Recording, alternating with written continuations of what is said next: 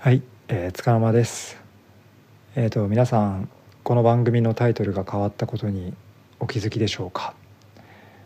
えっ、ー、と今日は11月2022年の11月20日ですけど、えー、この配信をまあだいぶ後に聞いた人は一体何のこっちゃっていう感じになると思うんですけど、まあ、今日から番組のタイトルを変えました。それまでは「つかの間シーズン3」っていう番組のタイトルでえー、つかの間シーズン3の配信だけをしていたんですけど今日から「つかの間ノート」っていうタイトルにして、えー、私の、あの日々の思ったこと考えたこととかつらつらと語っていくっていう、まあ、今まで通りのですね配信を続けていくんですけど、えー、アーカイブとして「えー、つかの間シーズン3」の配信はそのまま残していまして加えてもうすでに一回ちょっとあの削除というかえー、非公開にしちゃっていた、えー、シーズン2の音源とシーズン1の音源もこの「つかの間ノート」の中に入れていこうと思っています。えーとまあ、ほとんどの方がご存じないと思いますけど「つかの間アーカイブス」っていうあの番組を今年の4月に作ったんですけど、まあ、本当はそっちの方にアーカイブ入れてこうと思ってたんですがちょっと方針を変えて、えー、この「つかの間ノート」っていう番組の中につかの間の番組としては全てアーカイブしていくと。まああのすでに作った「つかの間アーカイブス」っていう番組には現時点、えー、つかの間っていう名前になる前にあの配信してた「犬の遠吠え」っていう番組があるんですけどその「犬の遠吠え」の配信を、あの入れていてそれ以外はまだ入れてなかったんでもうちょうどよかったんで番組のタイトルを「犬の遠吠え」に変えました。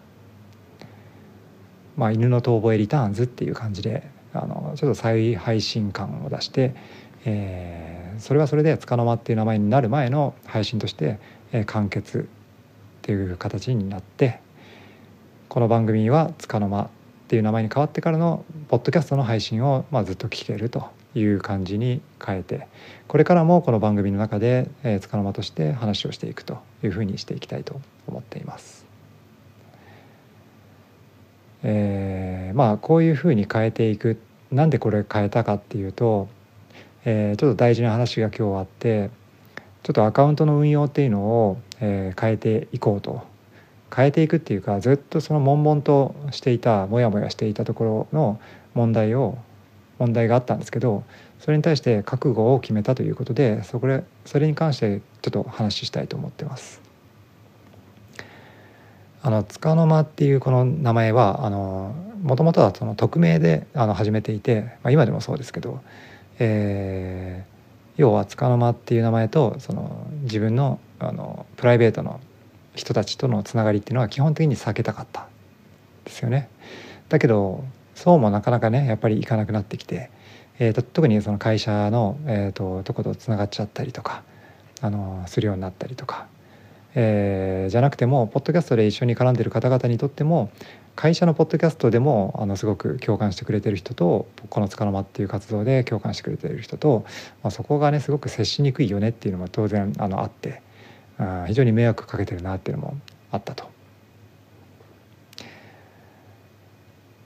あのちゃんと説明するとあのなんでそのつかの間を匿名にしてたかっていうと僕がやっぱりその会社の人にこうあまりこう聞かれたくないっていうのがあって、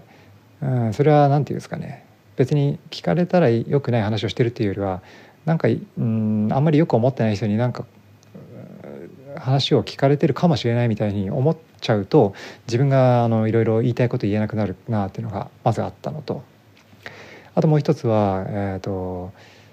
自分の家族ですけど妻が特にあの SNS での発信とかっていうのがとてもうんあんまり好きじゃない。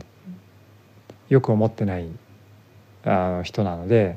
で特に家族のこと家のこととかどこどこ行ってきましたみたいなことを、えー、Twitter インスタグラムフェイスブックとかであの発信することがもうそれはもううちの中では禁止されてることなんですよね。そういうことはするなと個人情報の発信するなと。だけど自分はやっぱそういった発信とかしてあの行きたいっていうのがあってで匿名の中ではあのそういった発信もできるかなっていう感じでやっていたと。まあ、そういった状態にもかかわらず、あの会社の方でポッドキャストを配信しでその会社のポッドキャストはまあ僕個人がまあ特定できされるような状態でやっているんだけどもでそのポッドキャスト番組を配信している自分とそのつかの間っていうところのポッドキャストコミュニティの中でも、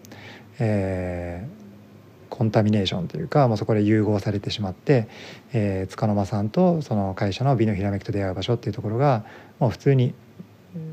こうつながってきちゃっていてでもそこをこうツイッターとかオープンな SNS ではつながないようにしてほしいんですみたいな非常に面倒くさいあの要求をお願いしなきゃいけなくなったりとかしてなのでこう自分もいろいろやりにくいし周りの人たちもすごくやりにくいなと思うし結果そのあの自分のその活動もうまく思うように進められなくてもっと振り切れたらもっといいものになるのにっていうところがもどかしさがあったっていう感じですかね。うん、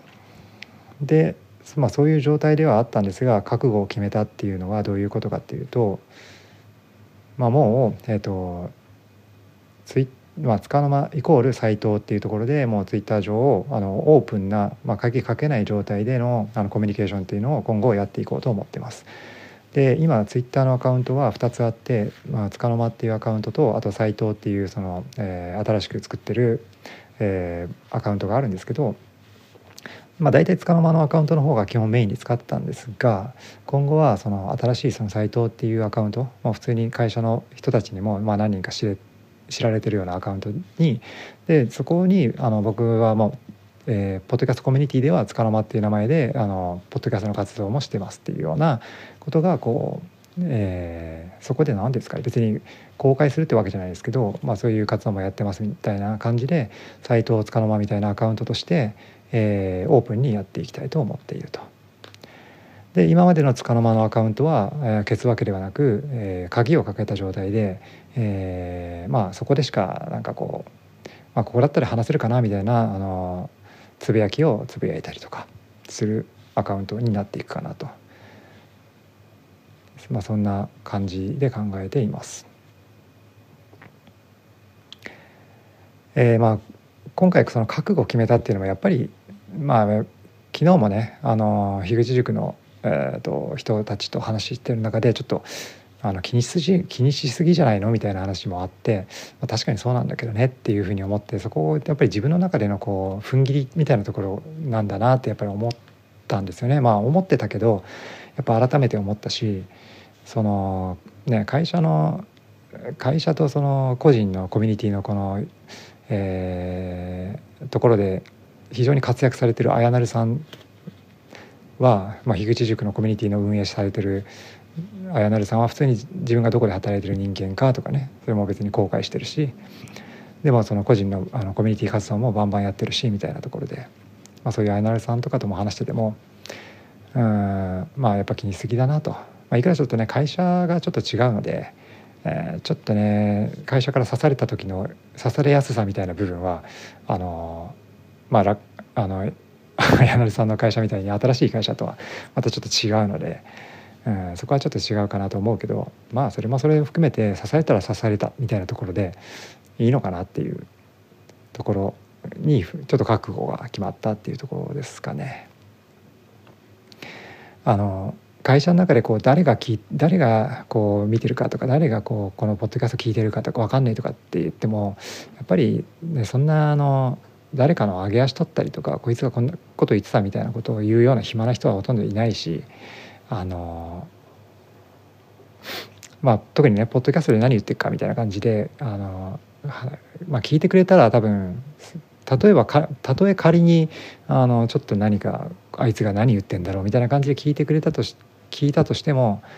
あの聞いてるうちになんか変な親近感を持って多分いい方向に多分向かうんじゃないかなっていうのをまず一つ。思いましたと。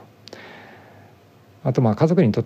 対しても、まあ、積極的に僕がこういう配信してますって言わなければ向こうはあんまり聞く気もないだし聞こうとも、まあ、知りもしないし聞こうともしないし、まあ、もし万が一聞くことになったとしたら、まあ、それもそれで、えー、何かしらどう転転がるかわからないけれど、まあ、いい方向にしかいかないだろうというふうに、まあ、覚悟を決めたというとこですね。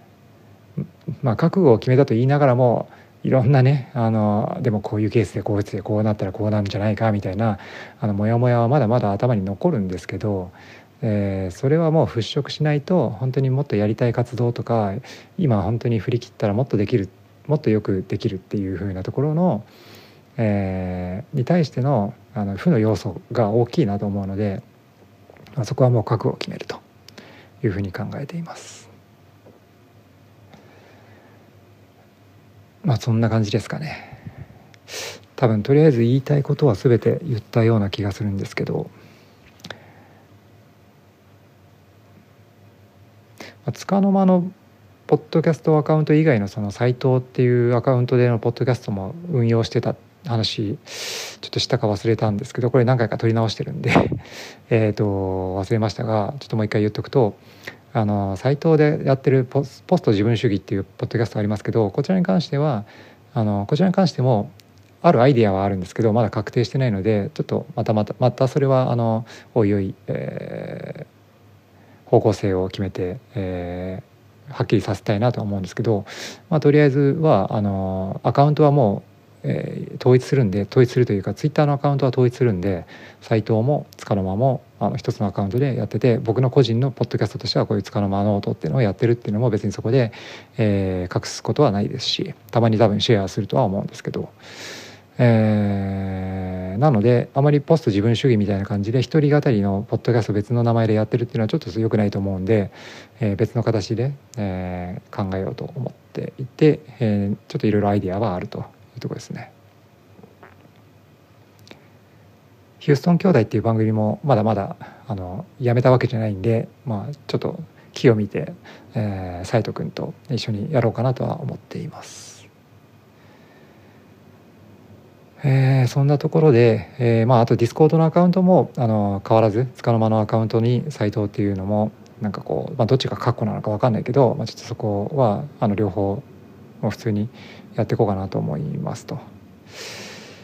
ですねあとはうんそんなとこですかね。ちょっとさっきも言ったんですけどこれ一回収録してうんもう一回収録し直してるんですけど樋口塾に対する思いだとかどうしてこのあの特にこの「美のひらめきと出会う場所」みたいな番組が、えー、ここまでやってこれたかみたいなところに樋口塾の影響すごく大きいなっていうのを、まあ、改めてえー、振り返って思うのでその辺の話をちょっとしたしたいなと思ったんですけど、まあ、それしだすとちょっとなかなか、あのー、時間もかかるし、うん、まとまりきれなかったんでそれはそれで別で話をしていきたいなと思いますがとりあえずそろそろ塾長にゲストに来ていただくあの感じで私たちのこの番組もある程度社内にも社外にも認知が広がってきたんじゃないかなと思うので、えー、近々まあ、来年になると思いますけどお声がけさせていただきたいと思っていますんで、はい、もしもしお時間あればよろしくお願いいたします。というわけで今日は以上です。はい、今後ともつかの間というアカウント名でよろしくお願いいたします。失礼いたします。